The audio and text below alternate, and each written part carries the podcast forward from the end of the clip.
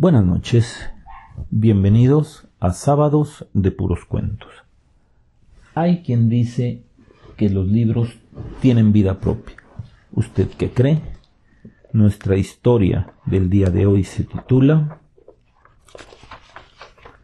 La Biblioteca Encantada. En la vieja Barcelona de los años 40 se encontraba una famosa biblioteca, emplazada en un bello edificio de tipo colonial. Su mayor particularidad es que estaba sola, sin vecinos, como si fuera una pequeña isla en medio de la ciudad. Se encontraba entre la calle Pere IV y Caler Palaurs, en el Poble Nou. De cuatro plantas con balcones circulares al frente y tan delgada que le hacían parecer una torre algo curiosa, ya que su forma semejaba el de una ola en el mar, era famosa por estar encantada. Eso decían los viejos del lugar. La verdad era que su fama de buena biblioteca superaba todas las habladurías del pueblo. En ese entonces yo contaba con veinticinco años y el recorrer el mundo era mi mayor ambición en la vida. Cuando entré en el hermoso edificio me sentí transportado en el tiempo. Todo ahí era viejo y nuevo a la vez. La gran cantidad de estantes llenos de libros y la luz amarilla de las bombillas en los altos techos te hacían sentir como si te hubieras metido en un santuario, solo abierto a algunos cuantos. Las obras más modernas y los clásicos de toda la vida te invitaban a verlos, a tocarlos, a olerlos, a sentirlos, porque el que no haya sentido la vida que transmiten los libros al tenerlos en sus manos, entonces no ha sentido algo que valga la pena en ella. Bueno, así pensaba yo en aquel entonces. Deambulé por sus pasillos admirando los tomos, viéndolos, hojeándolos, sintiéndome parte de ellos. No supe cuánto tiempo recorrí aquel maravilloso lugar. Quizá pasaron dos o tres horas. ¿Quién lo podría decir? En la planta baja estaban las novedades con los autores del momento y sus bestsellers. Ahí me encontré con viejos y amados conocidos como Stephen King, Paulo Coelho, Dan Brown y tantos otros que vi. Luego en la segunda planta estaban autores menos conocidos, pero buenos, de esos que pelean por llegar a las alturas de los anteriores. Pero en el tercer piso estaban los clásicos. Cervantes, Shakespeare, Tolkien, Dickens, Tolstoy, Vargas Llosa. ¡Wow! Lo mejor de lo mejor. Había un apartado de exhibición en donde se mostraban algunas de sus obras en impresiones viejas, algunas de la primera edición y otras antiguas que databan de muchos años atrás que me dejaron boquiabierto. La que más me hipnotizó, como si fuera arte de magia, fue El Quijote de la Mancha, editada por la Real Academia Española en 1780 que se encontraba realmente en una caja fuerte, transparente, y la versión de Rudolf Scheville y Adolfo Bonilla y San Martín, editada en 1914, esta última más a la mano, ya que se encontraba dentro de un aparador con llave, pero no tan segura como la anterior. Inmediatamente se me vino un pensamiento descabellado a la cabeza. Quería sentirla, hojearla, tenerla entre mis manos, y aunque fuera solo un momento, ¡Qué privilegio sería! Mirando la hora vi que iban a ser las seis de la tarde, hora que la librería cerraría sus puertas, hora en que podría estar a solas con el Quijote si tenía los arrestos para intentarlo. ¿Los tenía? Claro, pero claro que sí. Decidido me dirigí al baño y cerrando la puerta por dentro me subí sobre el inodoro para que mis pies no se pudieran ver si alguien entraba. Quizás si me estaba quieto y callado me podría quedar dentro del edificio. Con un poco de suerte, quizá. A los pocos minutos, escuché por el altoparlante la invitación que hacían los empleados para abandonar el edificio, ya que era hora de cerrar. Poco a poco el silencio inundó el lugar. Un último empleado recorrió las tres plantas de la librería en busca de rezagados. Al entrar al baño lo revisó de manera superficial, y cuando subo cerciorado de que no había nadie, bajó y cerró el local. Una suave luz de guardia muy bajita de color amarillo iluminó el edificio dándole un aspecto formidable, aún más extraño que el que mostraba al haber llegado. Por precaución estuve por un periodo de quince minutos más o menos en mi escondite, Cuando tuve certeza de que me encontraba solo, salí de él. El aspecto de la librería era espeluznante.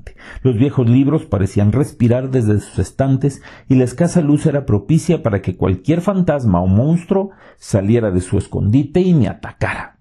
Sentí que la piel se me ponía de gallina. Por un momento pensé en salir y pedí ayuda para abandonar el edificio. Por suerte mi sentido común fue más fuerte y a los pocos minutos me encontraba totalmente calmado. El haber escuchado que la librería estaba encantada era lo que me había hecho dudar. Pero yo nunca creía en fantasmas, ni nada por el estilo. Eso es para los ignorantes, pensé. Ya repuesto de la primera impresión, me dirigí al objeto de mis suspiros. Como pensé, la cerradura era muy fácil de abrir, y con manos temblorosas tomé el viejo volumen casi con veneración. Don Quijote de la Mancha era, en mi opinión, el mejor libro que alguien hubiera podido haber escrito jamás. ¿Qué no daría por haber podido charlar con don Miguel de Cervantes, su autor, y conocer cómo es que alguien puede escribir algo tan maravilloso como esto? Pensaba mientras lo veía a la escasa luz para sentir sus formas, su peso, su olor. Era casi como si fuera mi amante. Y entonces sucedió.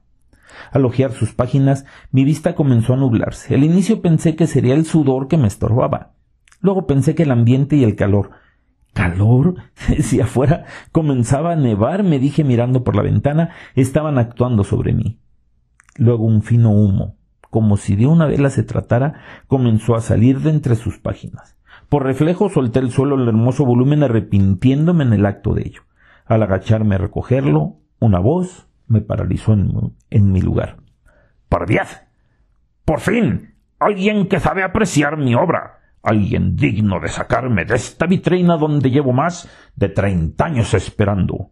Al girarme me encontré con algo sorprendente. Recordé la descripción que un día leyera de Miguel de Cervantes. Dicen que era un tipo alto y flaco, de rostro aguileño, de cabello castaño, frente lisa y desembarazada, de alegres ojos y de nariz corva aunque bien proporcionada, las barbas de plata, que no a veinte años que fueron de oro, los bigotes grandes, la boca pequeña, los dientes ni menudos ni crecidos, porque no tiene sino seis, y estos mal acondicionados y peor puestos, porque no tienen correspondencia los unos con los otros. El cuerpo entre dos extremos, ni grande ni pequeño. La color viva, antes blanca que morena, algo cargado de espaldas y no muy ligero de pies. Boquiabierto no podía creer lo que miraba. Estaba ante nada más y nada menos que don Miguel de Cervantes Saavedra, vestido a la usanza de la España medieval, con su cuello alto y sus mangas bombachas, sus calzones de colores y sus medias que le ajustaban en las enjutas piernas. Me sonreía con bondad y curiosidad. ¿Y vos? ¿Quién sois que me levantáis de mi descanso sin mediación de pregunta? me dijo. Yo, por toda respuesta, me desmayé. No sé cuánto tiempo pasó. Un fuerte dolor de cabeza me devolvió a la realidad. Aún con los ojos cerrados, pensé que me había extralimitado, recordando dónde estaba y qué había hecho y que había recibido el merecido castigo por ello. Abrí un poco los ojos, sabiendo que al hacerlo no habría nada.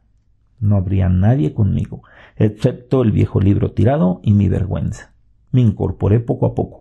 Al momento la conocida voz me hizo dar un respingo. ¡Por Cristo! que he pensado que habéis pasado al otro mundo sin más preámbulo, me dijo, mirando sobre mí con cara de preocupación. Eh, eh, no, no, no, no. A ver, estoy soñando. Eso es. Estoy divagando. Tú no eres real. Llevas muerto más de cuatrocientos años. Y yo o estoy muerto también, o he perdido un tornillo. Ni una ni otra cosa, mozalbete. Tú me habéis despertado de mi descanso dentro de mi libro.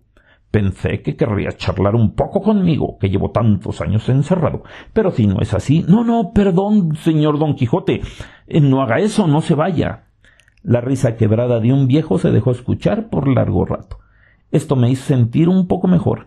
Al cabo de un momento reía con él, aunque no supiera el motivo. No soy Don Quijote. Sé que el parecido es mucho, pero es solo un personaje que yo creé ya hace mucho tiempo.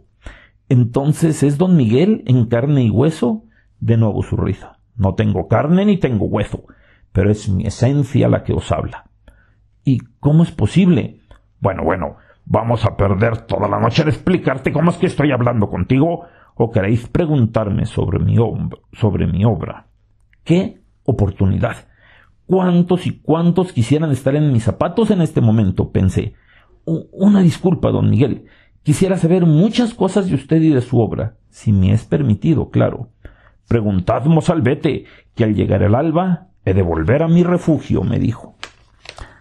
Primero me gustaría saber de dónde tomó tantas y tantas ideas para escribir su obra maestra. ¿De dónde? Pues de donde todos los escritores lo hacen, de su propia vida, de su experiencia y de sus amigos. Mira, si no lo sabes, muchos de los pasajes que describo en mi obra son autobiográficos. Por ejemplo, ¿sabéis que fui soldado de Su Majestad Felipe II por muchos años de mi vida? que peleé en muchas batallas y estuve preso muchos años, en esos momentos la mente del hombre no se puede entretener más que del momento que vive. O luchas o mueres. Pero luego el recuerdo de esos tiempos regresa a ti y te suplica que le escribas para poder descansar. Para que entendáis mejor, te contaré algo de mi vida. Desde pequeño tuve preferencias por la escritura ya en 1615 iba a las representaciones teatrales de Lope de Rueda. A los 19 años, por cuestiones de familia, nos establecimos en Madrid, donde asistí al estudio de la villa, regenteado por el catedrático de gramática Juan López de Hoyos. Ahí escribí mis primeros poemas, que fueron publicados en un libro de mi querido maestro. En 1569 Tuve un duelo por cuestión de amores con un tal Antonio Figura. Claro que lo herí, por lo que fui perseguido por la justicia y tuve que huir a Roma, en donde conocí los poemas caballerescos de Ludovico Ariosto y los diálogos de amor del judío serfadita León Hebreo, que influyeron sinceramente en mi obra maestra, como vos le llamáis. Luego, unos años después, me puse al servicio de Guilio Coahuiva, cardenal de Milán. Con él recorrí Palermo, Milán, Florencia, Venecia, Parma. Entonces en 1570 me embarqué en la galera La Marquesa. Ahí viví la batalla de Lepanto contra los moros. Esta batalla es famosa por la ferocidad de la misma. La armada estaba dirigida por Juan de Austria, hermanastro del rey Carlos V. El día de la batalla, todavía lo recuerdo, 7 de octubre de 1571, me encontraba malo de fiebre por lo que mis compañeros me dijeran que yo así no podría luchar, que me quedara en mi camarote. ¿Cómo iba a hacer tal cosa? Mejor morir peleando por mi rey y por mi patria que de fiebre solo abajo como un cobarde. No hubo poder humano que me detuviera. Así que salí a pelear. La verdad sea dicha, peleé como un león contra los turcos. Después de atravesar a uno de ellos con mi espada, otro que estaba detrás del primero me disparó con un arcabuz. Yo alcancé a poner mi brazo ante el disparo, el cual me alcanzó en el brazo y en el pecho, pero no pudo matarme. Solo me dejó tullido de esta mano. Desde entonces se me conoció como Saibedra, que en dialecto árabe magrebí se pronuncia casi como en español y que significa brazo tullido o estropeado. Al escribir se me ocurrió agregar el Saavedra en recuerdo de aquel memorable día. Yo le escuchaba con la boca abierta. Jamás pensé que el famoso escritor hubiera vivido tantas aventuras. Aquel formidable ser se detuvo por un momento en sus recuerdos. Yo no lo quería sacar de ellos, pero el tiempo transcurría y todavía había muchas cosas por saber. Eh, don Miguel, y luego, ¿qué pasó? le pregunté, sacándolo de en su ensimismamiento. Perdonad, que cuando uno es viejo el contar su vida equivale a volver a vivirla.